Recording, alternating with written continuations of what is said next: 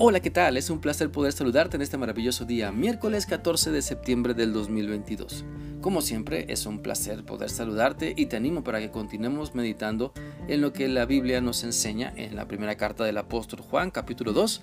Hoy vamos a leer el versículo 19, el cual dice así. Estos enemigos de Cristo se reunían con nosotros, pero en realidad no eran de nuestro grupo si hubieran sido de nuestro grupo, se habrían quedado con nosotros, pero se apartaron del grupo para mostrar claramente que no todos los que se reúnen con nosotros son de los nuestros. Por medio de este pasaje nos damos cuenta que en la iglesia siempre existen personas comprometidas con Dios y también personas que no quieren seguir a Cristo, pero ahí están por alguna otra razón que obviamente no es la correcta.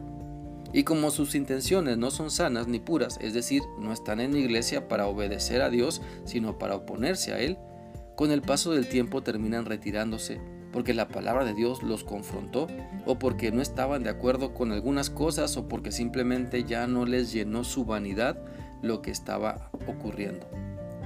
Por eso, quien se alinea, o más bien quien no se alinea a la voluntad de Dios, se convierte en adversario de Dios y lucha contra Dios. Y en su lucha contra Dios siempre saldrá perdiendo.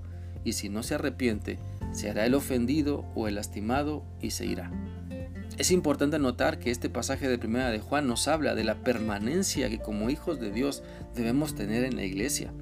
Y para ello necesitamos permanecer en Cristo para participar en amor en la iglesia del Señor y no oponernos a la voluntad para querer que las cosas se hagan como uno quiere, sino más bien se trata de hacer todo como Dios manda. Muchas personas vienen a las iglesias semana a semana. Algunas personas buscan a Dios sinceramente, pero al ver y entender lo que Dios pide de ellas, se decepcionan o se molestan y salen más rápido de lo que entraron. Otras personas solo buscan a Dios para aliviar ciertas emociones, ciertos dolores y asisten porque se sienten bien, porque se llenan de paz, y una vez que se les olvidan sus problemas, se retiran. Se retiran para seguir con su vida. No porque su problema se haya solucionado, solo se les olvidó. Dejan de sufrir momentáneamente y toman la decisión de seguir con lo mismo en su vida. Debemos entender entonces que siempre en la iglesia habrá personas con convicciones firmes de seguir a Cristo y someterse a su voluntad. Y también habrá personas con convicciones firmes de luchar por hacer lo que se les viene en gana. Pero estas últimas se oponen a Dios, se oponen a demostrar amor y perdón, se oponen a que Cristo les transforme y como no pueden ganarle a Dios, o se plantan y siguen lastimando a la iglesia de Cristo, o se van a buscar otro lugar donde puedan brillar con luz propia. Por eso es importante analizar nuestra conducta. ¿Nos estamos convirtiendo en enemigos de Dios? Estamos luchando en la vida, en la familia, en el trabajo, en la iglesia, para que se haga nuestra voluntad. ¿Por qué mejor no nos sujetamos a la autoridad de Cristo y dejamos de luchar con Dios? ¿Por qué mejor no dejamos de decirle a Dios lo que tiene que ocurrir y nos sometemos a sus planes, dejando que transforme nuestra vida, dejando que nos guíe por medio de su Espíritu Santo?